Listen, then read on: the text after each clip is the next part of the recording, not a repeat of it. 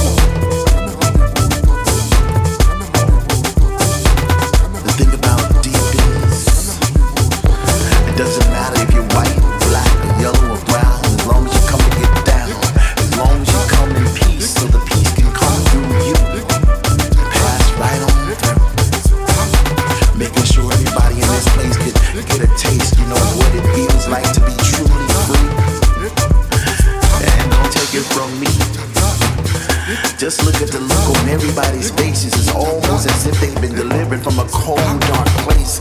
And just now, for the first time, feeling the warmness of the light,